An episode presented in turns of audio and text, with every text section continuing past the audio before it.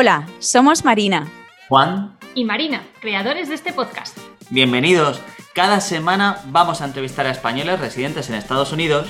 Y nos van a contar sus historias, experiencias y aventuras en este continente. The land of the free and the home of the brave. Bueno, bienvenidos a este capítulo piloto de Mi mañana, tu tarde. Este es un podcast que vamos a realizar los aquí presentes. Como ya habéis escuchado, somos Marina, Marina. Martínez, para hacerlo más sencillo, Marina Martínez, Marina La Peñalosa misma. y Juan Abril. Lo que queremos es hacer unas pequeñas entrevistas a españolas que como nosotros están viviendo en este caso en Estados Unidos y conocer cómo ha sido su experiencia y su día a día. Por si alguien en un futuro está pensando en tomar la decisión de venir a Estados Unidos, pues que tenga una idea de lo que se puede encontrar o de lo que se va a encontrar. Claro, y es también un poco pues para mm, contar historias, aventuras, pasiones, no sé, secretos. Tener ahí un poco de molleja. Y experiencia, yo creo que eso va a ser lo. Y conectar, yo creo que con nuestra cultura, que yo creo que cuando estamos fuera, todos estamos como, ¡ay, eres español! Cuéntame más. Claro, Eso lo vamos a tener todos en las entrevistas. Sí, sí, sí, totalmente de acuerdo. Es verdad que cuando eh, nos pasa mucho que cuando oímos sobre todo el acento español por la calle y nos quedamos en plan como si tuviéramos un, una sirena interna, nos está ahí en la cabeza diciendo ni no, ni no, ni no, alerta, otro español, cosa más rara. La verdad que sí, y, y seguro que a todos nos ha pasado, a los tres nos ha pasado, que hemos estado caminando por la calle y alguien de lejos nos ha gritado, ¡España! Y hemos dicho, ¡sí! ¡Murcia! Y han contestado, ¡Valencia! ¡Eh! En un coche has hecho así con la mano y ya está, no sabes nada más de esa persona, pero ha habido ese contacto, esa alegría por ese momento. Totalmente, a mí incluso, mira, me pasó una cosa muy graciosa. Em, justo habíamos, eh, fue en noviembre del 2019, allá por aquel entonces, cuando no había. COVID, Fecha pre. periodo, periodo pre-COVID. Pre-COVID. Am, habíamos am, corrido, creo que yo, un ultramaratón en Santa Bárbara. Y fíjate cómo fuimos de aquí de Cafres, que al día siguiente, después de haber corrido, pues no sé si fueron ciento y pico kilómetros, decidimos ir en barco, en un barco que te lleva desde Oxnard hasta las Channel Islands, que son, para el que nos esté escuchando, son unas islas, California, no es simplemente el estado de California de por sí, sino también tiene una serie de islas em, en la parte de la costa, que están normalmente, te tardarías entre tres o cuatro horas en, en barco. Entonces, total, que decidimos ir para allá y a la vuelta eh, recuerdo que estaba hablando con Greg y una chica se sentó más o menos a nuestro lado, ¿no? Tenía unas mallas súper llamativas, súper llamativas. Y se acercó a nosotros y le comentaba a la madre de Greg sobre su sombrero. Le, le dijo algo de que chulo tu sombrero tal. Y yo dije yo, uh, qué acento. Me resulta así un poco familiar. Tuve ya el, el sensor del oído ahí un poco en plan de, uh, estoy analizando. me huele algo raro o escucho algo raro. Total que la chica me dijo, tienes un acento muy español. Eh, y le di, y eso también es verdad que para los que estamos aquí eh, puede ser o una ofensa, en plan de, trabajo muy duro para que me digas eso. Para que lo primero que digas sea eso. Totalmente. Digo, yo, pero si yo me escucho totalmente como si fuera americana, pero ¿qué me estás contando? Y total, que muy graciosa la chica resulta que era de Bilbao, que es de Bilbao, y, y era española, fíjate, son esas cosas que dices, el mundo a veces es un pañuelo para encontrarte con alguien en un barco a esa hora, yendo a una isla, o sea, fue súper, súper gracioso. Antes de continuar, como acabáis de escuchar, evidentemente no estamos juntos. Como indican las dos imágenes y el que nos esté escuchando en un podcast, y estamos los tres, Marina Martínez, que di hola para que sepan quién es Marina Martínez, Hola, caracola. es, es- es esta chica. Ella está en Los Ángeles, actualmente en el estado de California, y la otra Marina, Marina Peñalosa, Presente para servirles y mi menda, yo, estamos en Eugene, en Oregón. Oregón. Para que os, os hagáis una idea, que vendría a ser la costa oeste, el Sí. estado más al sur de Estados El Unidos, mío. California, y el estado que queda en, justo en el centro. Que nadie conoce, que todo el mundo obvia entre Washington y California, nosotros.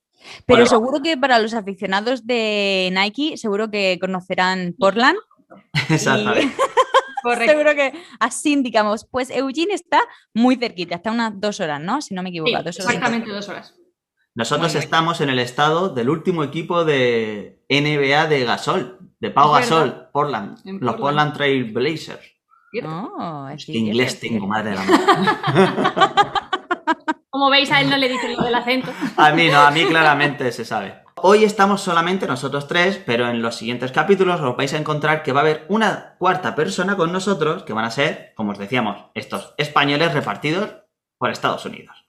Pero hoy es el piloto y vamos a comenzar un poco para que nos conozcáis a nosotros. Entonces vamos a empezar un poco lo que sería nuestra idea. Y como estoy hablando yo, voy a aprovechar, voy a aprovechar para preguntar a las dos marinas que nos cuenten un poco sobre ellas. De dónde son y cómo han terminado aquí. Ok. Marina Martínez, cuando quieras. Muy bien, muy bien, Tocaya. Damos el censo. So, um, voy a hacer, me- a veces me salen eh, Spanglish. Bueno, pues eh, como bien me ha presentado Juan, soy Marina, eh, originariamente, originalmente, originariamente, mm, estoy ahí, bueno, eh, nacida en Murcia, murciana y, y nada, pues un poco trotamundos. Primero eh, me fui a vivir a Londres, donde estuve viviendo unos aproximadamente siete años casi. Como profesora, estuve trabajando como profe de español y de educación física.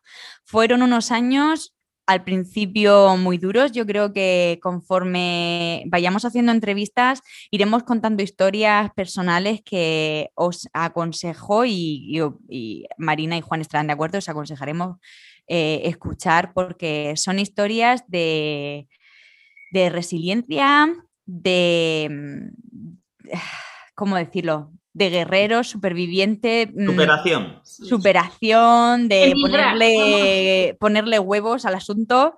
Lo que significa emigrar, básicamente. Sí. Y, bueno, pues es una, también una forma de transmitir, no solamente que todo es felicidad, que lo es, y, es, mm, son historias personales de cada uno de nosotros y las que iréis escuchando que son muy bonitas, pero también que llegan mucho al corazón y yo creo que todos vais a empatizar. Y, nada, y después de Londres aquí me vine a California, a Los Ángeles, porque mi marido, eh, que en su momento era mi pareja, se mudó para California para lanzar una aplicación. Y como siempre aquí es el Silicon Valley, pues obviamente San Francisco se iba fuera de nuestro bolsillo. Mm, es muy caro, así que decidimos irnos a Los Ángeles, que era un poco, un poco más barato. No significa que sea muy barato, es un pelín menos. Pues sí, Y, sí, y entonces, pues nada, pues nos vinimos para acá. Al principio, obviamente, eh, no encontré trabajo, pero luego al final sí, y estoy trabajando para una empresa que me chifla. No tiene nada que ver con lo que he estudiado, ni tiene que ver con nada, como se dice aquí, de tu background, pero sí es verdad que, he encontrado una de mis pasiones, que siempre es bonito rede- redescubrirse y reencontrarse. Y yo creo que todos tenemos millones de habilidades y que, que al final, por una cosa y otra, terminamos desarrollando a lo largo de la vida y que a veces unas se quedan con nosotros y otras a veces pues se van. Así que nada, ¿qué más decir? ¿Qué más decir? Que tengo 32 años, si se puede decir la edad. Eh, Cada uno que diga Cada lo que que quiera. si quiere. tabú, se. Los de 32, claro que la van a... Luego empezamos con el audio ese le- Sí. Totalmente. Y, mm, y nada, disfrutando mucho. La verdad que tengo que decir que Los Ángeles es una, es una ciudad muy, muy grande. Para los que hayáis venido a visitar, os habréis dado cuenta, es una ciudad como si hubieran tirado desde una avioneta mm, las casas del Monopoly, pues en plan multiplicado por 7 billones. No millones, billones. Eh, es, Lo- es una pasada. Lo bueno de Los Ángeles es que ha salido en tantas películas que es de las primeras cosas que todo el mundo le choca al venir Sí. a, a Estados Unidos. Que Sí. la- o sea, lo- está muy vista, por decirlo así. Sí, efectivamente. Pero lo de vivir es muy diferente, ¿eh? Y creo que también es muy guay que Marina nos va a contar muchas cosas de eso, porque yo he ido a visitar, pero luego cuando ya conoces a gente y como los barrios son prácticamente ciudades, como tú dices, con lo cual Claro. es tan distinto que, que yo creo que es mucho choque. ¿Cuánto Mm, tiempo- Efectivamente. ¿Cuánto tiempo ha pasado desde que llegaste aquí a Los Ángeles? Eh, eh, mm, buena pregunta. Em, pues me vine aquí en el verano del 2018. Yo dejé mi trabajo. Yo esto fue en plan como en las películas. Dejé mi trabajo y dejé mi todo atrás por amor y Por me amor. vine. Esto es una telenovela. y me vine, me vine a los Estados Unidos. Y, nada, y aquí me vine a Los Ángeles un poco al, yo qué sé, como si me hubieran puesto un trapo, un, yo qué sé, una, un- algo en la una venda en los ojos y simplemente pues eso, a dejar que, que la vida me llevase un poco, intentar, eh, pues eso, seguir adelante. La verdad que la ciudad de Los Ángeles, volviendo un poco para atrás, es una ciudad muy grande, muy bien ha dicho Marina, eh, cada barrio son como ciudades. Eh, no es lo mismo que a lo mejor ir a Portland, por, por ejemplo, o ir a San Francisco o más la costa este porque tiene más historia, sobre todo más de europeizada. Eh, Los Ángeles fue un, eh, un estado, hay una ciudad que mm, corte esa parte. Eh, fue una ciudad que obviamente se fundó a finales de 1800, 1900, eh, a- alrededor de 1910, 1920 fue cuando empezaron a venir grandes masas por el tema de las minas de oro, etcétera, etcétera. Entonces, To- toda la costa este es hiper mega reciente Oeste, comparado. Eso, claro, perdón, la costa oeste es hiper mega reciente comparado con todo lo que estamos acostumbrados en Europa. O sea, Claro. no tiene nada Al- que ver. Efectivamente, y aquí eso de ir andando, venga, me voy al centro y voy a andar, no, eso no existe. O sea, a no sé que te quedes por la zona, es imposible ir y decir, bueno, pues me voy a andar al centro, porque ¿dónde está el centro? Y luego es al revés que en España en muchas ciudades. Es como el lugar al que no ir y es como vivir siempre fuera del centro cuando en España en muchas ciudades es al revés. Si vives en el centro es la zona mejor.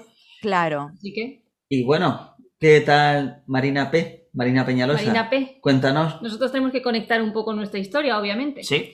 Yo llegué a Estados Unidos, a lo que es a Eugene oficialmente, en 2017. Yo había hecho antes, tarde, empecé en la universidad a estudiar, a estudiar filología. ¿De Como dónde digo eres? siempre- Pero empieza desde el principio. Oh, bueno, desde el Claro, principio. Bueno, es que empieza siempre desde el principio. Yo Cuéntanos. nací, nací en Salamanca. Volvemos a la Marina de, Exactamente, de 1900. totalmente. Yo nací en Salamanca, luego vivimos en diferentes lugares y acabé viviendo, hace ya mucho, empecé a vivir muchos años en Murcia. Y desde ahí, pues ya prácticamente, aunque mi familia reniegue desde que diga esto, prácticamente soy murciana y a Juana le hace mucha ilusión que lo diga. Así que hemos vivido ya en Murcia muchísimos años y ahí ha estado toda mi juventud, toda mi carrera universitaria y, y demás. Así que yo estudié en la universidad eh, una filología y de ahí hice un máster y cosas de que no quieres hacer nada, no quieres hacer nada, pero lo quieres hacer todo, eh, me propusieron hacer el doctorado, empecé el doctorado en España y mi propio director de tesis eh, me conectó con la universidad que hay aquí en Eugene, que es la Universidad de Oregón.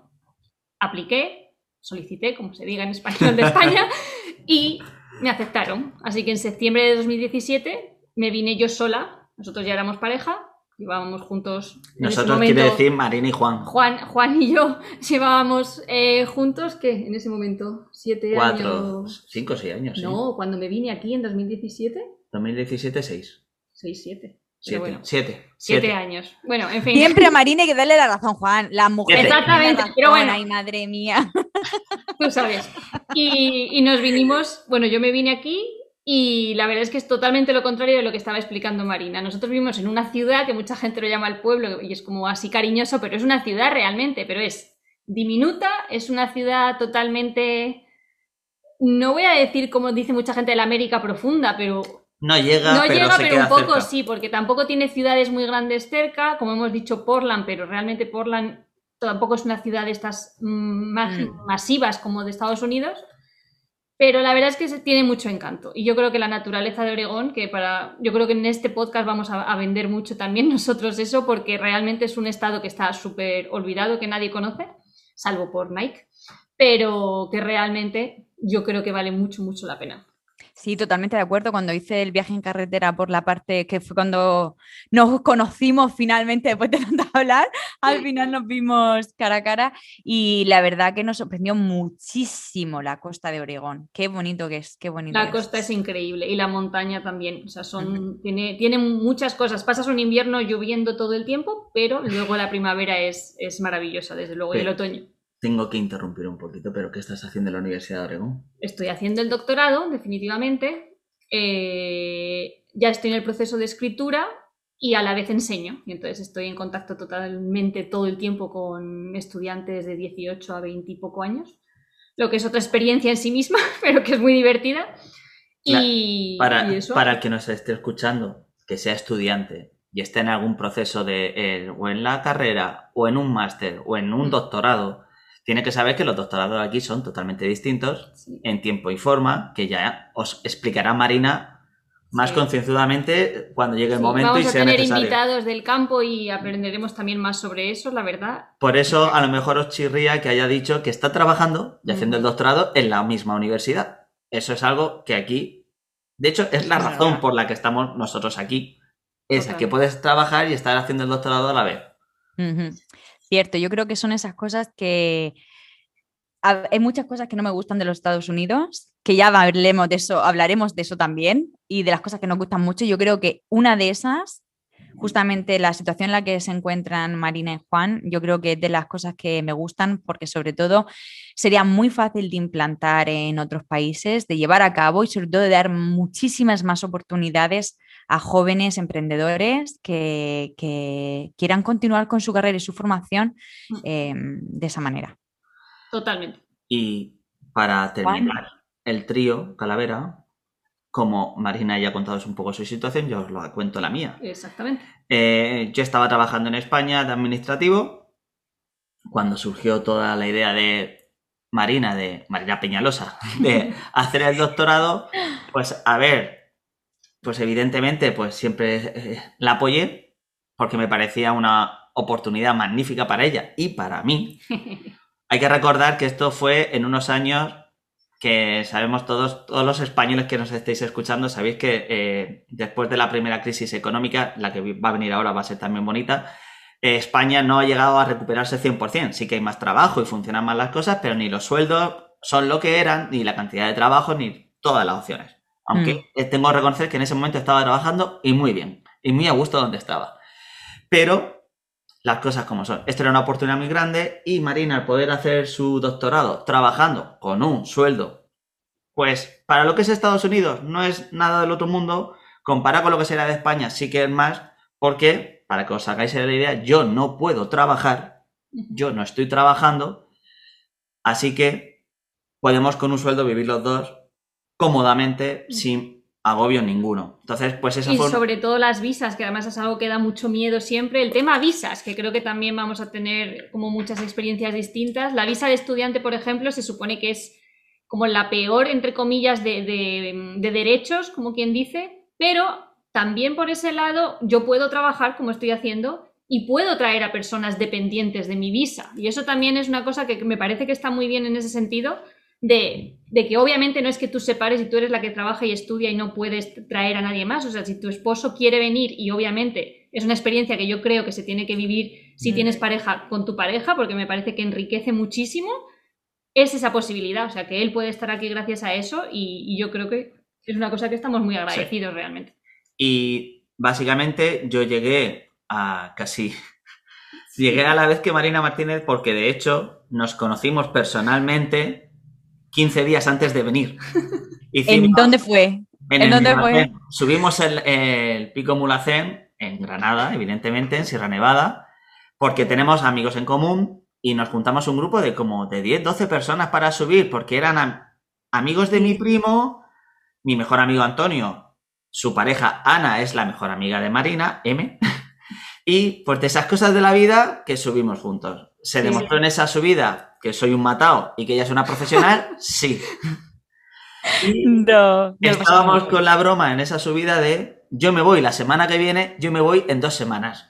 Y era... era fue una cosa, sí, sí, totalmente. Es más, es que eh, ¿Fueron también alguna otra chica? No, era la- yo la única Eran las únicas chicas de la subida. De la subida.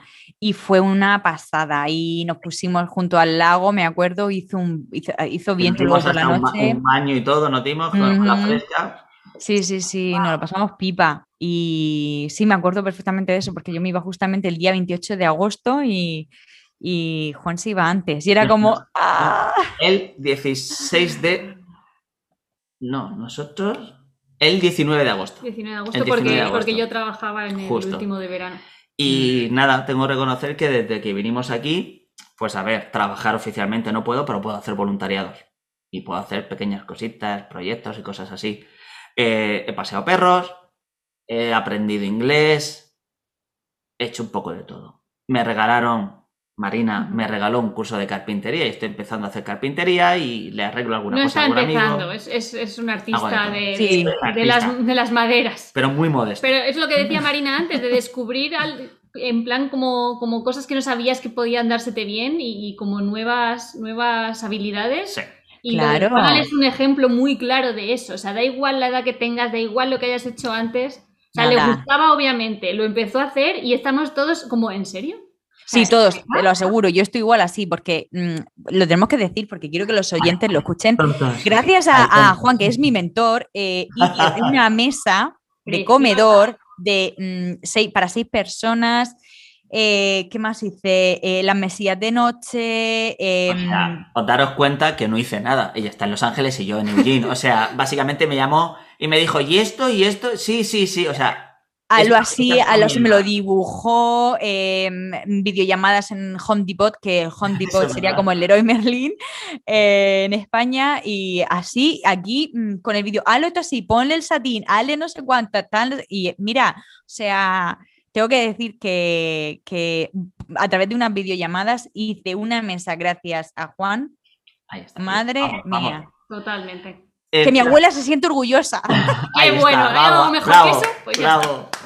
Vale. Y, y nada, y yo creo que soy el único que no lo he dicho. Yo soy el mayor del trío.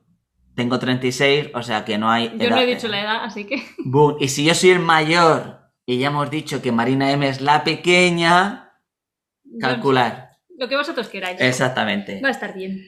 Y nada, y aquí estamos, pero que además no estoy nada agobiado. O sea, en mi situación, que yo realmente no puedo ahora mismo tener un trabajo, o sea, yo no- a mí no me pueden dar de alta y sería ilegal hacerlo y no quiero poner en riesgo mi visa ni mi situación por eso, eh, no tengo problema. Porque incluso haciendo lo que estoy haciendo, eh, estoy viendo las opciones que al final lo que se encuentran muchas personas, que es que te sponsoricen, que es el proceso que, si no lo sabéis, ya lo hablaremos en algún momento, básicamente que estando en Estados Unidos, por la forma que sea, encuentra una empresa que te quiere contratar y esa empresa es la que te ayuda a hacer el papeleo legal y te contrata. Punto. Efectivamente. Esa- con esa empresa. En el momento que se te acabe ese trabajo, se acaba esa visa.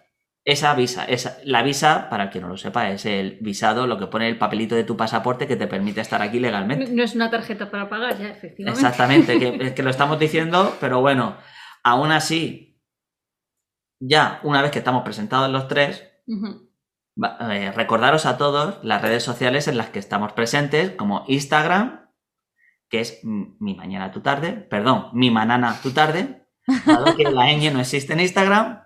Y ahí nos podéis comentar, dejar dudas, preguntas que tengáis sobre los Conocidos conceptos que hablamos. vivan aquí incluso. Exacto. Todo eso se puede hacer. Y una vez presentados, para empezar así un poco ya más la conversación, porque eso es lo que queremos aquí, que sea todo un poco de conversación, me gustaría preguntaros a las dos. ¿cuál fue eh, vuestra primera experiencia viviendo fuera de casa? No en Estados Unidos. ¿Cuál fue la primera que dijisteis, me mudo, me voy de casa de mis padres, me independizo? ¿Cuándo fue? Marina, toca ya, ¿empiezas tú?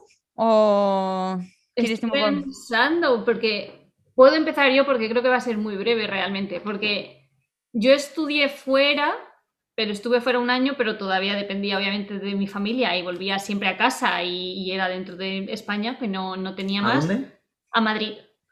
Y, y después cuando me fui contigo, pero nos fuimos a vivir juntos cuatro meses antes, cuatro o cinco, cuatro meses antes de que yo me viniera a Estados Unidos, que todavía no sabía que me estaban aceptando en la universidad, no sabía si me iban a aceptar, estaba en los trámites, pero, pero no, no sabía nada. Y esa sí fue la primera vez que me fui de, de casa oficialmente, de casa de mis ¿Y padres. viniste aquí también? Y luego ya cuando vine aquí, obviamente. No, claro. antes de, antes de, Ah, bueno, después de Madrid pero eso sí, y antes de irse a vivir Sí, conmigo, Estuve, pero estuve en Santa Bárbara tres meses viviendo con una familia. Ya. Pero tres meses para mí fue como vacaciones muy largas. ¿y tú. Marina? ¿La otra? Yo, bueno, la primera vez que me fui de casa fui directamente para irme y ya, mm, pájaro, bueno, ya abrí las alas y dije, Ay, Red Bull, me da no alas. sabía que habías estado siete años allí, es increíble. Sí, me fui y mm, me fui tal cual, o sea, eh, aparecí en Londres, en el bueno, en Londres no, aterricé en el aeropuerto de Bournemouth Uh, con mi falda a rayas de Zara blanca y azul con botones en el centro, unos zapatos antiguos clásicos que tenía yo el año de María Castaña, una bolsa es igual y una maleta gris enorme que parecía un baúl. Me planté en Londres a intentar buscar trabajo y tal cual, o sea, no encontré casa. Al principio me quedé uno- unas semanas en casa de mi amiga Tere, que desde aquí si me escucha algún día Tere, ella ahora mismo está en Dubái trabajando, se lo agradezco. Hola Tere, hey, Tere. Eh, porque me ayudó muchísimo, sobre todo a intentar también buscar dónde encontrar trabajo, en qué páginas en Londres, etcétera, etcétera. Y de allí me fui a vivir, en verdad, con una familia donde estuve trabajando de au pair y aparte eh, trabajando de profesora mm, auxiliar, eh, que en inglés se diría teacher assistant, eh, en distintos colegios de un pueblo que se llama Farnham, donde conocí a españoles maravillosos que de verdad me hicieron sentirme como en casa y luego ya me fui a Londres porque yo estaba empeñada que quería irme para Londres, Londres y ahí me costó un poco más. Estuve a través de Facebook, encontré grupos, gente que me pude quedar en un sofá, en otro. Pensar que cuando uno se muda a otro pa- un país anglosajón, eh, el que el hablar por teléfono es un obstáculo muy grande. Al principio no te enteras de nada, no sabes bien cómo incluso deletrear, te atascas. Y yo, yo venía con inglés de España, supuestamente, ¿sabes? Que yo me había sacado mis certificados, nada, lo que te es allí. Y ya, pues bueno, pues me costó mucho, muchas úlceras, muchísima ansiedad, meses sin llegar a poder comprarme más allá de una sopa deshidratada del Sainsbury, que estuve con, con sobres a base de sobres de, de- de sopa deshidratada y, mm, y Milestone, que se llamaban ahí. Y, y así estuve hasta que, bueno, pues empecé a sacar, yo empecé directamente a decir que yo, yo soy una persona súper, soy muy cabezona, muy determinante y, y eso me ha marcado mucho en la vida y me he caído muchas veces, he aprendido de todas, me he vuelto a levantar, me he vuelto a caer, me he vuelto a levantar, pero ahí he sido constante. Y, y, y estuve trabajando de profesor, lo bueno, estuve trabajando en distintos centros escolares hasta que di con, con los que empecé yo a elegir con quién quería quedarme y demostré pues eso que era, que, que, que mi, mi, vocación lo era todo, porque al fin y al cabo por eso también me fui de, de Murcia. Pero una cosa, Marina, y para las dos Marinas, ¿cuál fue vuestra, o sea, la experiencia me refiero, ¿cuál fue el primer momento que dijisteis, eh, que ya estoy solo? O sea, ya vivo solo, ya tengo que ser yo el responsable de esto, eh, como la colada y no encontrar una lavadora o El, yo, claro. cualquier sí, sí. caso de ese estilo. Yo en Londres, totalmente. Yo recuerdo incluso, me di cuenta de, de la, más de la cosa más tonta, buscarte un médico eh, de cabecera. Eso para mí fue como, ¿ya, ¿ya qué hago? O sea, y el tema de tener que poner mm, 10 pounds para que la electricidad mm, funcionase en las casas antiguas de Londres, ahí fue cuando de verdad, pues yo que sé, cosas así, o el supermercado, o el cómo hacer la colada, o incluso cómo hacer ciertas cosas de la comida. Tengo la suerte o no tan suerte, porque a veces lo pienso, digo, ay mamá, si no se te dieran bien tantas cosas, a lo mejor, eh, sabes, hubiéramos sido más independientes en eso, pero tengo que decir, y lo digo, y mi madre me escuchará, que he sido muy dependiente de mi madre, eh, lo hemos sido los tres de mi casa, porque mi madre es mm, la matrona, mi padre, pero es una persona que es polifacética. Pero eso, Entonces, eso yo creo que en nuestras generaciones nos pasa en todas las casas, que las madres Sí. hacen de todo, son contables, administrativas, todo, eh, todo, todo. Y entonces ahí fue, claro. Y ahí me di cuenta, ahí me di cuenta de que de verdad yo, mm, em, Juan, me había ido de mi casa, porque hasta fue como, madre mía, pero bueno. ¿Y tú, Marina, qué? ¿Cuándo? Es que estaba pensando y realmente es que creo que dentro de España, claro, no me ha dado esa sensación porque creo que también lo tenemos todo como muy mm, Hmm. interiorizado. Entonces, si nos íbamos a vivir juntos, había una lavadora en casa. O sea, eso no tenía más complicación. El supermercado era igual. Entonces, a mí eso no me creó ninguna experiencia, entre, entre comillas. Hombre, irte de casa, obviamente, y además yo tengo perros y gatos y eso para mí es, es sagrado. Entonces, irte e ir a otra casa en la que no estaba tu mascota es, es mucho. Pero realmente en Eugene, sí. Ahí sí, cuando abrí la primera, la primera cuenta en el banco y dije que estoy abriendo una cuenta del banco en Estados Unidos, que además estaba mi padre conmigo, que vamos, eso lo voy a recordar toda la vida, punto uno, porque si no llega a venir él, no sé qué habría pasado, y vinimos los dos aventurados con cuatro o cinco maletas, y luego además eso, abrir una cuenta del banco con lo mismo que estás diciendo tú, Marina, sabiendo inglés, pero de repente diciendo, es que no entiendo qué significa checking account, yo no quiero cheques, y luego resultaba que era la, la cuenta corriente. O sea, esas chorradas que luego firmamos y decía mi padre, yo no sé qué hemos firmado, digo, yo tampoco. y a día de hoy la sigo usando, o sea que fue correcto. Pero yo creo que fue más así. Y la lavandería con los, con los quarters y todas esas cosas, Y Sí, sí. ¿verdad? todo esto cuando llegó el momento. O sea, bueno, y tú, respondi- te a respondiendo a la te iba a misma. preguntar yo, es que si no tú solo nos entrevistas a No te saltas. Te iba a preguntar a ti. A ver, yo para mí, o sea, como yo realmente en Murcia eh, viví en casa de mis padres y cuando me independicé me fui realmente al mismo barrio, literalmente cuatro calles más allá. Entonces, pues, y trabajaba en la empresa con la familia, entonces los tenía muy cerca siempre, 24/7. Al venir aquí fue la primera vez, sobre todo que me sentí un poco solo en el momento de, venga, no puedo depender, o sea, evidentemente no sabía ni sé el inglés que saben ellas, ni lo voy a saber nunca. No, eso no digas. Sí, Claro que no, sí, si sí, no- sí. Eh, un momento y voy a hacer pausa porque no soy yo muy de defender a Juana, y él lo sabe y lo sabe cualquiera que nos conozca, pero ya va la segunda vez que lo voy a defender. Vino sin saber nada, habiendo peleado con la, con la educación española en cuanto a idiomas, habiendo Educación eh, española. vamos, enfadado con todos los profesores de, de inglés en España y en un año es increíble. O sea, obviamente no va a hacer un inglés perfecto como no lo hago yo, pero, pero, Pero es increíble la eso, mejora que ha hecho. justo a eso me refería. Yo llegué aquí, o sea, yo no tengo vergüenza, yo soy un echado para adelante de la vida y ya está, que me pase lo que me tenga que pasar, pero yo voy, yo lo hago. Ya, como en una película decían, lo hacemos y luego vemos.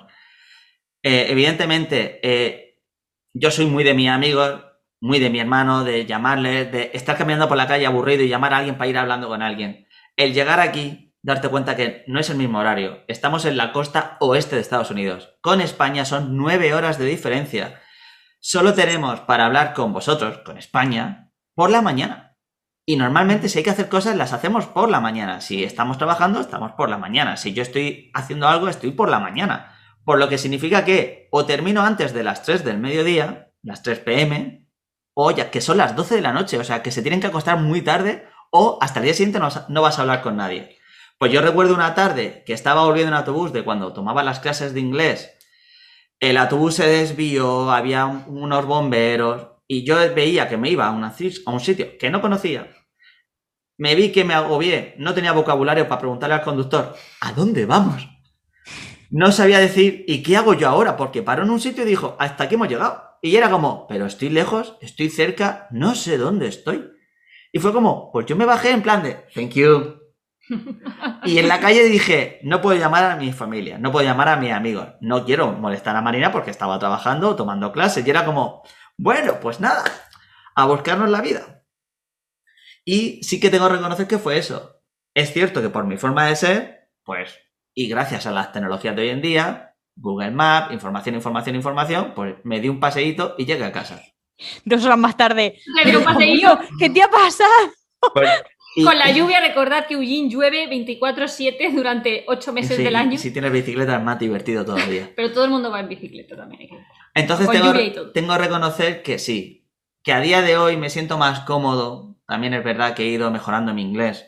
Tengo que reconocer que si hablo con europeos, no españoles, europeos, como en Europa se enseña más, yo, en mi opinión, todo esto es mi opinión, pienso que se enseña el mismo tipo de inglés, con los mismos errores, las El mismas sur de cositas. Europa, especialmente. Sí. Eh, cuando yo hablo, por ejemplo, con un italiano en inglés, lo entiendo perfectamente. Porque habla como yo, con los problemas y los- las cosas como yo. Pero cuando hablo con un estadounidense, que esto pasa, algo que no nos podemos imaginar, por lo menos yo no me puedo imaginar en España, que cada zona tiene su acento. habla más rápido, más despacio. Entonces cuando empiezas el, oh my god, no, por favor, despacio, por favor, despacio. Y cuando se lo has dicho tres veces y no lo entiendes, dices, ok, y a lo mejor te está diciendo, no, no pases por ahí que está recién fregado. Y tú, thank you, gracias, y pasas y lo pisas. Eso me recuerda al, al, meme que me envió mi, que envió mi hermano, el grupo familiar de va una madre, le dice el hijo, mamá, ¿cómo te ha salido eh, el examen de inglés? Y la madre dice, muy bien, muy bien, dice, ¿qué te han preguntado? Dice, what's your name? ¿Y qué, y qué ha respondido? Dice, yes, thanks. Exacto, esa es la idea. Me encanta. Esa es la idea. A mí eso me pasó ayer o antes de ayer en el banco, que me dijo algo y digo, yeah, sure. Y, se queda así el chico y digo, no, no, no te he entendido, repite. a veces por pereza digo, no, no voy a molestar. Ese caso, para mí, lo más grave fue el primer año que yo estuve aquí completo, volví en verano a España, porque me salió trabajo en España y me fui allí a trabajar. Al comprar el billete de avión me equivoqué y seleccioné y compré mi asiento, que puedes comprarlo o no, y pagué como 16 dólares, 16 euros. Pagué. Pero cuando llegué a facturar, llegué al avión, o sea, justo en la entrada del avión me habían cambiado el asiento. Y yo me enfadé muchísimo y yo, todo lanzado, me fui a la zafata allá a discutir con ella en el mostrador. Mi dinero, devuélveme el dinero, devuélveme el dinero. A los 10 minutos de la muchacha intentar decirme que no me lo devolvía, me dijo, no te lo puedo devolver, pero te puedo dar un asiento mejor de lo que habías contratado. Yo, como estaba encabezonado y no la entendía tampoco muy bien, decía, quiero mi dinero, mi dinero. Y cuando me estaba ofreciendo mejor asiento, comida y el internet y la tele gratis, se quedó así estrellado y dice, ¿no quieres mejorar? ¿Quieres 16 dólares? Y yo, ah, espera, ¿qué me estás diciendo? Que te doy todo esto, tío. Ah, lo quiero, lo quiero, lo quiero. ahora sí, ahora que te entiendo, eh, sí. Pero durante cinco minutos yo a la señora le dije que no, que no, que no. Pero bueno. No pasa a todos. Y bueno, estas experiencias fuera de casa, estas primeras experiencias, os ayudaron, por ejemplo, Marina, que estuvo en Londres, yo creo que fue más sencillo que para mí, que yo he vivido en Murcia siempre, o para Marina, que ha salido entrado a su casa más a menudo. El momento de decirlo a la familia. Ese momento de mamá, papá, me ha salido esta opción, porque en mi caso era a Marina le ha salido la oportunidad.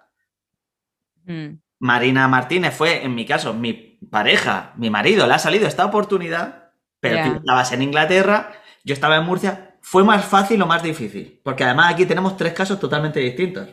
Pues a ver, para mí, para Londres sí fue difícil porque vengo de una familia que estamos muy en el nido. No, no, ya, ya me centro en Estados Unidos. Ah, en Estados Unidos. Ah, en Estados, Unidos, fue, para mis padres fue chocante, porque yo recuerdo cuando les dije a mis padres, oye, que Greg ha decidido irse a California, se quedaron así en plan de, ¿Y qué vas a hacer? ¿Vas a dejar tu trabajo? ¿Estás fija? Encima te van a nombrar jefa del departamento de español en el cole y, madre mía, y allí sin trabajo, sin saber qué tal, sin una visa para poder trabajar, ¿qué va a pasar? Porque yo sé cómo son mis padres, ¿no? Y empiezan en esa especie de espiral de, y el trabajo y el dinero y cómo vas a sobrevivir y tal. Y yo les dije, mira, soy una persona que me he buscado las castañas siempre. Confiar y las cosas irán como tengan que ir. Y mis padres dijeron, sí, es verdad, porque es verdad. Mis padres siempre en eso han dicho, oye, mira, toda la confianza. Eh, mm, eh, eh, yo creo que fue también más el hecho de estar tan lejos, porque yo me iba, como vosotros, No me iba encima a la costa este, me iba a la costa oeste, que son 12, rabia. Claro, eran nueve horas de diferencia horaria. 12 horas de avión. ¿Y si te pasa algo? Y él sí, esas dos preguntas, yo creo que esas dos palabras, yo creo que taladran la cabeza siempre. Y él, ¿y pero, sí? Y pero fíjate, y tú ya llevabas siete años viviendo en Inglaterra. Pero aún así, ¿sabes qué pasa? Que la diferencia es que desde Londres, desde que yo cogí el avión hasta que me plantaba en la puerta de mis padres en Murcia, eran máximo tres horas, como mucho porque se me pillaba, pero yo cada vez que voy a casa son casi 24 horas. Eso te iba a decir, y en Los Ángeles vas directa, nosotros a veces vamos a Los Ángeles para llegar luego a España. Claro, entonces, claro. No hay retrasos ni nada, es que eso es así. Claro, y yo creo que es eso, que fue más así del, del más de mis padres de decir, te vas tan lejos sin trabajo, por amor, eh, que suena tan idílico y luego, ¿sabes? Y luego, ¿qué pasa? ¿Y tú, Marina? ¿Tu familia como lo, ¿Cómo recogió la noticia? A ver, nosotros es que estábamos, como lo mío también fue muy en proceso, porque a mí mi profesor en España me dijo, hay dos universidades que están ofreciendo doctorados que nos han contactado, bla, bla, bla. Entonces ahí ya ellos sabían que eso era una posibilidad. Me ayudaron en todos los procesos y fue casi un año de solicitud. Entonces, toda esa opción estaba. Ahora, el día que me aceptaron, eso sí que además estaba, estaba ya viviendo con Juana, que es mi madre siempre dice, ay, qué pena, ojalá hubiera estado yo para cuando recibías el email, etcétera. Porque el email, claro, además nos llegó como de madrugada. A la una Realmente, como a la una de la noche. Y, y entonces esa parte lo sabían. Ya cuando les confirmamos, obviamente, pues mucha ilusión, porque además, obviamente yo en mi caso es, es algo que era lo que yo quería hacer, algo que iba a ser para mí, que, que sabía que me iba a gustar y que iba a ser enriquecedor para muchos sentidos. Y mi madre siempre me ha apoyado mucho, como a ir a, los sitios y, vivir fuera. Ellos han viajado mucho, pero no han vivido en otros países, pero ella siempre ha estado muy pro, pro Estados Unidos especialmente, que eso creo que también es una cosa muy generacional.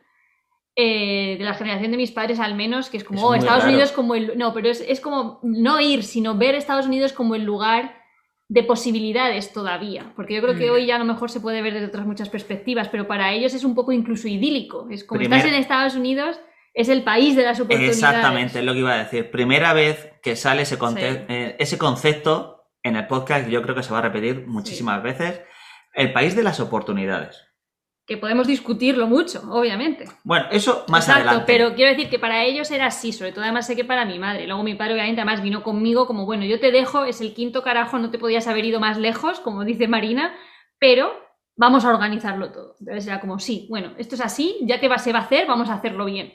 Entonces eso es como la perspectiva de mi familia. Y luego mi hermana además era corriendo como, vale, genial, porque así puedo ir a verte. Claro, lo mismo dijeron mis hermanos, en plan, la excusa, la excusa, sí puedo ir. Y, los, y el único que ha venido por ahora ha sido ha sido mi hermano, que espero que cuando las cosas vayan mejor, pues pueda traer al resto de la familia. Familia y visita. ¿Y tú, Juan, qué? Cuando se lo comunicaste a tus padres que, el amor de tu vida se iba a Eugene o lo Mío, lo mío fue más difícil, porque mi familia en este, aspecto de irse fuera de casa es mucho más tradicional, aunque a lo mejor ellos no lo ven de esa manera, yo pienso que sí. Es como muy duro. Da la casualidad que en mi familia, yo tengo dos hermanos eh, hemos vivido en Murcia, hemos trabajado en Murcia, hemos, han estudiado, mi hermana ha estudiado en Murcia, hemos ha hecho todo en Murcia y encima tocó la suerte de que el trabajo familiar lo teníamos a una calle y yo me había independizado a otra calle, mi hermana se independizó al barrio de al lado, o sea, como todo siempre muy cerca. Somos una familia muy pequeña, además el pueblo que está a 35 minutos de coche, o sea, todo está muy, muy cerca. Y aunque yo sí que avisé cuando empezó todo el proceso y le dije, oye, esto era como un proceso, era una opción. Está lejos. Sí, mi padre es, menos expresivo, entonces él no decía nada, mi madre muchísimo más expresiva y decía de todo, pero al final era, pues cuando llegó el día, oye, le han dado la, la, plaza, le han dado la oportunidad Marina y yo me voy, fue una bomba porque se lo tomó muy mal. Eso que en el fondo sabes que es porque le duele, porque te quieren tener cerca, porque al final es ese cariño, pero y eso que no solo cuando me aceptaron, sino que tuvieron luego el año entero en el que tú no estuviste realmente. O sea, yo estuve un año entero aquí. Claro. Que él vino a verme en Navidad y luego nos vimos en verano. Justo, Marina y yo decidimos que ese primer año donde ella empezaba esta aventura, ella viniera sola porque no podía depender de mí el primer año. Tenía que hacerse con el sitio, hacerse con los compañeros, conocer todo y después ya venir a, que a depender yo de ella. Entonces, ese año yo lo pasé trabajando, y como tú decías al principio, yo en ese momento estaba en mi piso, tenía mi coche, en mi trabajo que estaba muy bien colocado, tenía mi gato, que fue de las cosas que más me dolió. Y en mi situación, además. El gato no está muerto. no, el gato no. El gato, por suerte, está con Pedro y Yadi. Gracias. Que al final se lo quedaron ellos. Mi coche lo conseguí vender dos días antes de venir.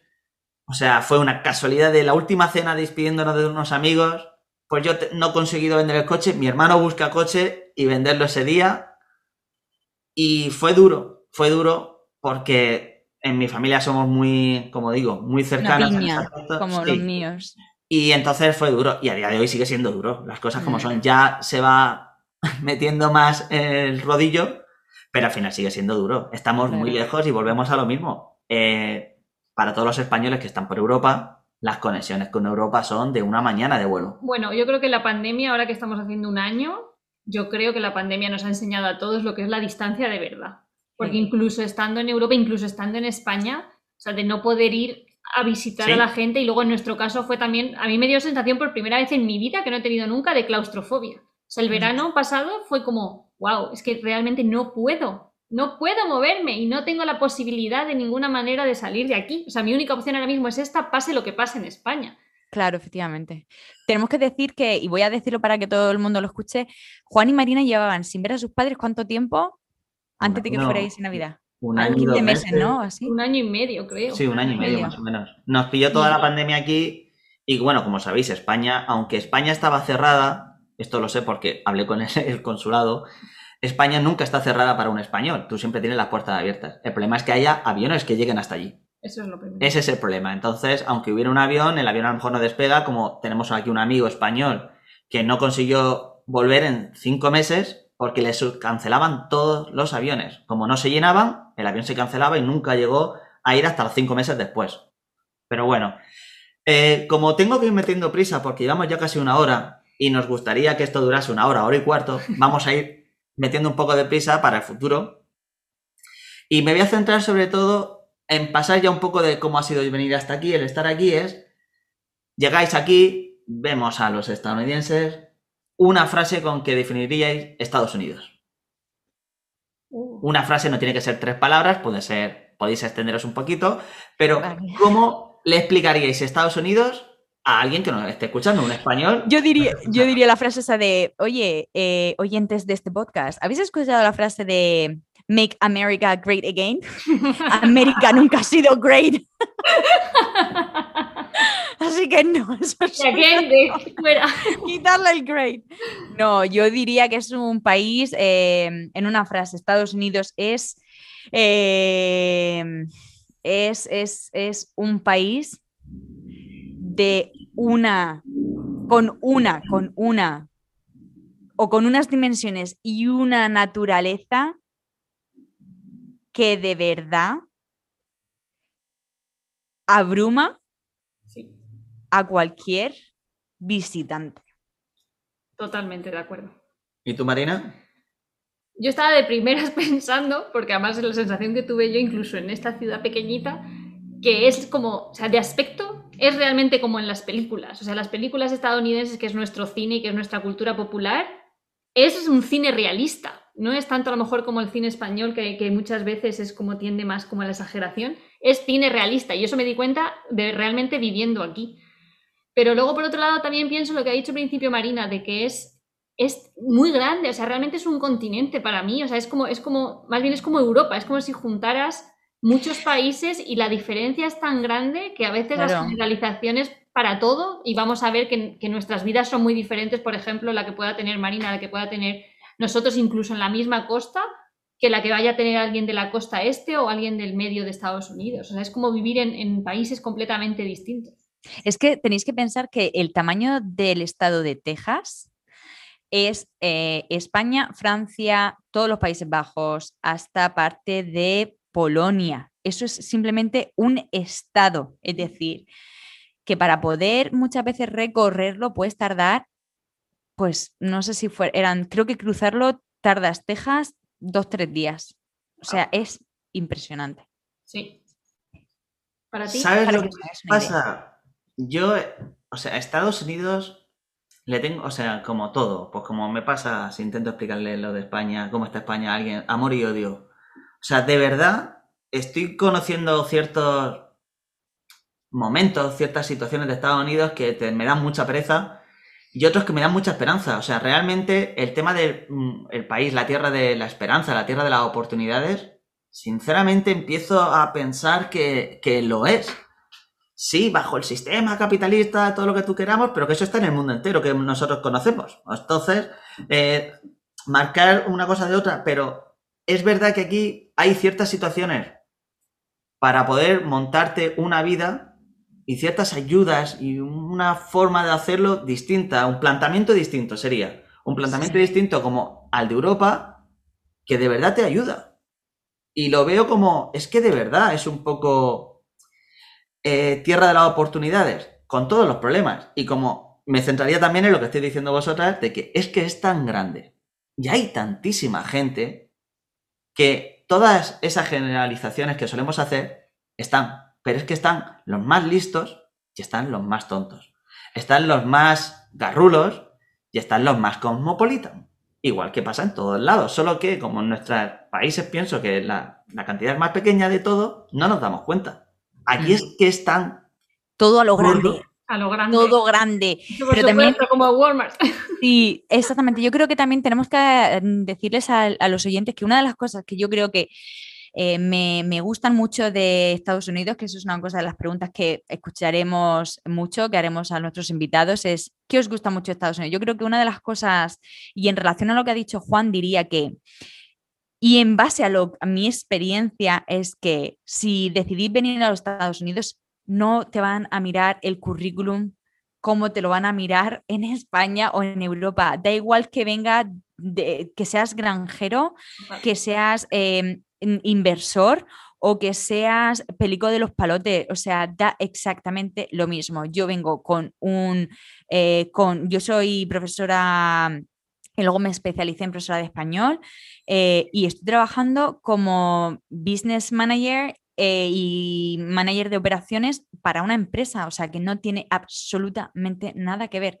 ¿Qué ha pasado? ¿Cuál qué, ¿Cómo he llegado a esta situación? Pues simplemente con cursos, aprendiendo, eh, empezando con pequeñas cosas, cosas que es sobre todo el, trabajo en el ground, eh, como, como así. Eh, si empiezas trabajando en algo, aquí lo bonito que tienes es que puedes estudiar una carrera a través de la experiencia.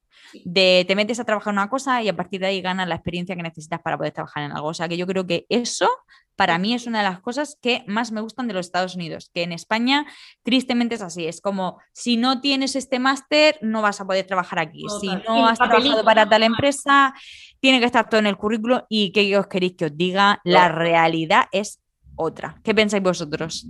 No, yo sobre todo a la persona que estuviera pensando en venir a Estados Unidos es que tienes que saber muy bien si vienes como, o sea, nosotros tres somos tres ejemplos distintos de a qué hemos venido. Eh, dos de nosotros hemos venido por amor, con nuestras parejas, pero en situaciones distintas. Una cosa es venir con tu pareja con un visado de trabajo, que tú puedes buscarte la vida y buscar un trabajo, o en mi caso, que no. Y en el caso de Marina, que sí que viene con un trabajo y con una educación por delante, viene con un objetivo muy claro en su, en su vida ahora mismo. Entonces, la persona que fuera a venir, yo le diría, si tú tienes un planteamiento como uno de nosotros, que vienes a esto, el resto de cosas del día a día, ten la mente abierta. No, no vengas con la percepción de, es que me han, un amigo me ha contado esto. Es tan grande. Y lo que estaba diciendo antes Marina Peñalosa, eh, también lo decías tú, un estado a otro son dos países distintos, con muchas leyes en común y muchas leyes distintas. El otro día un chico que conocemos aquí nos decía que le habían multado por las ruedas del coche. Entonces, es cosas muy sencillitas, pero ven con la mente abierta a aprender y a avanzar. Pero es que además yo incluso, incluso en la academia, por ejemplo, que obviamente es mucho más restrictiva en el sentido de documentos, información, formación, incluso con eso, yo asisto a un congreso y no necesito un papelito que diga que he asistido a un congreso. Yo pongo en mi currículum que he ido a este congreso y la gente ya te cree, o sea, porque hay de hecho como una especie de, acuerdo legal que tu currículum es cierto, entonces no necesitas tampoco toda esa información. Si tú dices que sabes español, da igual que sea la razón, o sea, si has estudiado, si eres nativo, a ellos les da igual. El certificado da igual. certificado les da lo mismo, que sabes hacer esto muy bien, ¿por qué? Pues porque he escrito mucho durante mi vida, pues ala, hazte redactora de tal, eso, eso es para ellos, es lo que dice Marina de los skills, es que son las habilidades, no hay más. Las habilidades aquí, si además te vendes bien, que es una cosa que yo estoy aprendiendo gracias a ellos y es una cosa que agradezco mucho, es venderse, hay que venderse. Y poco a poco consigues lo que quieres. Efectivamente, y sobre todo yo creo que, es eso, que las cosas se prueban cuando uno está en, eh, el meollo. Si no, oye, te van a despedir, pero esto como pasa como todo, si tú vendes la moto y luego resulta que la moto le falta, pues yo qué sé, el tubo de escape, mm, hay algo que no funciona. Entonces, Sí, es, a ver, es que son muchos aspectos que iremos viendo poco a poco. En el tema laboral, como dice Marina, como dices tú, Marina. A nivel educativo también. Educativo, todo. Son percepciones distintas, formatos distintos, pero sobre todo es que son culturas distintas. Nos pensamos que al final hemos visto tanto esas películas, hemos visto tanto esa cultura, que compartimos más cosas de las que realmente no compartimos. Son culturas muy distintas, damos por sentado muchas cosas. Por eso insisto, mente abierta. Mente abierta a que la comida va a ser distinta y no es ni mejor ni peor, es otra cultura, otra comida. Ya está. Sí. Y lo siento, por ir cerrando un poco el círculo, se nos han quedado muchos temas en el aire. Obviamente, pero eso es imposible. Podríamos estar horas hablando. sí es cierto, yo me pasaría horas hablando, pero es una cosa, antes, Juan, de que cortemos, me gustaría haceros una pregunta, que le expliquéis a los oyentes, porque el, otro día me puse a escuchar un podcast que sacaron este tema sobre Eugene, y por Uh. cierto, el podcast que escucho, me encanta, es el 99% in- y se llama 99% Invisible, o el Today Explain, y hablaban sobre los cajots en Eugene. ¿Qué son los Uh. cajots? Uh, Porque solo está- está en Eugene. Yo me he enterado y he hecho mi investigación ahí. A ver, Y está en que esta Eugene, pregunta se lo tengo que preguntar. está en Eugene porque Eugene es la ciudad con más homeless per cápita de Estados Unidos. Más Y- que Los Ángeles, San Francisco. Claro, tenemos que decirlo el tema de la cultura hippie. Claro, Exactamente. un homeless viene a ser un mendigo. Viene a ser no pobre. Es, Es, un sí, sin techo. per- es- perdón, exactamente, vendría a ser mejor la definición. Es Sí. un sin techo.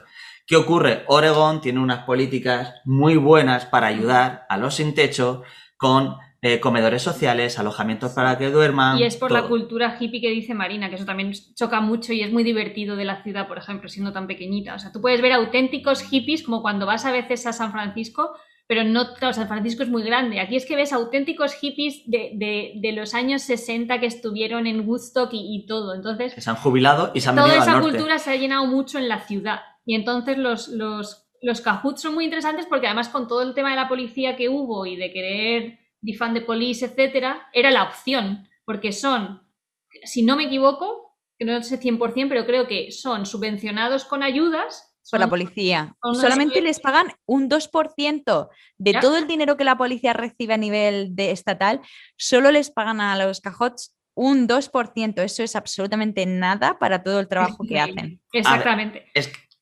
Perdón, ¿Qué quieres decir? Iba a decir lo que hacen, pero... perdón, pues no di lo que hacen. Y ahora. lo que hacen realmente, o sea, tienen unas oficinas, de hecho creo que tienen un par, porque también dirigen, me parece, que una clínica médica, pero lo que tienen sobre todo son unas furgonetas y voluntarios, aparte de trabajadores, que ayudan en momentos de crisis. Pero claro, el momento de crisis puede ser muchos. Entonces, lo que ocurre es que son como sustitutos de la policía. Y entonces, todos sabemos que hay la hostilidad policial en Estados Unidos. En Eugene específicamente no es muy llamativa, pero es, es un problema a nivel global. Entonces, ellos sustituyen esa, además, ese miedo que tienen también las personas que, que viven sobre todo en la calle o que, o que tienen algún tipo de problema en relación con eso, problemas mentales, que eso es un, un problema gravísimo en Estados Unidos. Ellos lo abordan desde otra perspectiva. Entonces, tienen psicólogos, tienen gente que lo que hacen es saber calmar a la persona en lugar de arrestarle y ponerlos más nerviosos, los acogen, los ayudan y entonces además es una situación médica, los, los eh, transfieren a donde tengan una clínica o alguien que les pueda tratar. Y luego además tienen, hasta donde sé, por lo menos algunas casas por la zona cerca del centro, cerca de donde vivimos nosotros, en las que pueden acoger a la gente. De hecho, esto es lo que iba a decir para los españoles que nos estéis escuchando. Nuestra policía está súper bien preparada. Están Mm. formados para saber atender a ciertas personas. En este caso, estos sin techo, tenéis que hacer a la idea que muchos de los que están sin techo son por problemas de drogas. O problemas mentales. Problemas casi mentales. más que problemas de drogas. Entonces, ¿qué quiere decir eso? Como decía Marina, si un señor está ahora mismo en un brote psicótico o lo que sea y está gritando y tal, y la policía quiere reducirlo, se va a poner violento. Exacto. y puede llevar a, como ha ocurrido en otras ocasiones, que el policía, por defenderse, Defensa. Use más fuerza de la necesaria y termine o ocasionando un, un daño muy grave o matándolo. Estos Kahoot son policías preparados para eso. Los policías, entre comillas. sí. Entonces es como esa sección de la policía que estarían en España muy bien preparados para reducir a una persona sin hacerle daño, pues ellos lo están, ya no solo físicamente, sino para poder, como psicólogos, tratar con esa persona. Y sobre todo que no llevan armas. Tenemos que ver a los a, entender que los cajots son psicólogos, em, sanitarios, eh, muchos son policías y que no van armados. Por Sí. eso, cuando en las manifestaciones de este verano pedían quitarle los fondos a la policía, no quieren decir que haya menos policía y con menos fondos. No. Quítaselos a las policías para dárselos a estas personas. Distribuir. Pero lo bueno que hacen también realmente en compaginando los dos, por, por no ponerse tampoco el de fan de París aquí como, como pancarta política, realmente está muy bien porque quitan cierto sentido trabajo a la policía que no lo va a saber lidiar bien, porque es lo que estamos diciendo, no lo saben hacer y la policía sí puede ir porque hay casos, hay casos graves como en todas las ciudades y el crimen teniendo armas en un país donde las armas son legales, podréis imaginaros que obviamente es, bastante más serio. Entonces, la policía realmente puede atender casos más graves, mientras que los cajuts se encargan de todas estas personas que necesitan una atención especial. O sea, es que no es simplemente ir a detener a alguien porque está armando jaleo en la calle. No, es realmente una persona que necesita tratamiento médico y seguramente además también alimento y seguramente además calor y un sitio donde pasar la noche. Entonces... Más adelante explicaremos también que esto es que está todo conectado. Y es, una cosa que a mí me interesó mucho este verano con todo lo que pasó y yo me intenté informar. el problema también es que aquí arrestar a personas hay un cierto lobby de empresas que les viene bien. Las prisiones son privadas. Más presos en las cárceles, más dinero ganan. Entonces hay que entender que también lo que se pretende con todo ese proceso es quitarle ese trabajo a la policía de esos pequeños casos de gente que está enferma para que no los detengan. Pues si los detienen y es la segunda o tercera vez que lo han hecho, los van a meter en prisión. Y es una persona que, pobrecita mía, tiene una enfermedad, no, no necesita ir a la cárcel, necesita otros tratamientos que en Cajú se los van a dar. Si lo detiene la policía y lo encierran, al final lo que hacen es un poco la bola que se va haciendo más grande, más grande, de tener en las cárceles a gente por cosas mínimas. Claro, y Juan, una pregunta que para que lo sepan los oyentes. Eh, ¿Por qué ¿por qué la policía manda a esas personas con problemas mentales a un cajut, un centro o al centro penitenciario en vez de a un centro especializado, un psiquiátrico o un, centro especializado en salud mental? ¿Qué pasó ahí? ¿Lo sabéis vosotros? Os ayudo con la respuesta. Pues uno de los presidentes de Estados Unidos, llamado Ronald Reagan, decidió quitar todos los centros de educación mental, educación mental de centros psiquiátricos eh, de Estados Unidos porque los consideraba no necesarios y lo que hizo fue darles un billete a toda la gente sin hogar o con problemas mentales de la costa este y darles un billete para que todo el mundo se viniera a la costa oeste porque aquí al menos iban a sobrevivir debido a las altas temperaturas. Muy bien. Pues todo lo que sea dinero siempre influye, sobre todo aquí. Totalmente. Cierto. Bueno, pues vamos a ir finalizando, vamos a despedirnos. Entonces les voy a pedir a mis compañeras que se despidan de nuestro público que por primera vez nos está escuchando, que esperamos que seáis muchos. Así que... Por supuesto. Yo solo voy a decir que un placer y que espero que os guste mucho las entrevistas que vamos a hacer, o sea que no todo vamos a hablar de nosotros, aunque vamos a seguir obviamente contando anécdotas, que esperamos que os entretengan mucho, que no es necesario que tengáis que querer venir a vivir a Estados Unidos para, disfrutar de las experiencias y que nos vemos en las redes. Y yo, pues por la misma línea, espero que eh, os divirtáis muchísimo con nuestras historias, que veáis eh, los Estados Unidos a través de nuestros ojos, a través de nuestras experiencias y nuestras vivencias que no solamente somos tres em, los que hacemos esta entrevista, sino con la colaboración de muchas, muchas personas. Así que por favor os pedimos que haya una, ah, mm, una ayuda externa a la hora de compartir nuestro podcast, que llegue a muchísimos oyentes y que eh, el resto de personas que nos estén escuchando se diviertan lo mismo que nos estamos divirtiendo nosotros haciendo las entrevistas, preparándolas y que esto es un trabajo y un dinero que se va. Así que nada. Juan, tu turno, te paso la pelota. Pues. Pues nada, un placer haberos tenido ahí al otro lado. Eh, perdón si hablo muy rápido, que puede ser mi mayor problema con todo esto. Y como decía Marina P, eh, esto no pretendemos hacer una guía de vente a Estados Unidos, esto es maravilloso, ni una guía de quédate en España o, o sal de España que está fatal. Es simplemente contar nuestra experiencia y esperamos que nuestras experiencias nos acompañen durante toda la semana hasta la semana que viene. Así que, sin más, nos despedimos y hasta la semana que viene.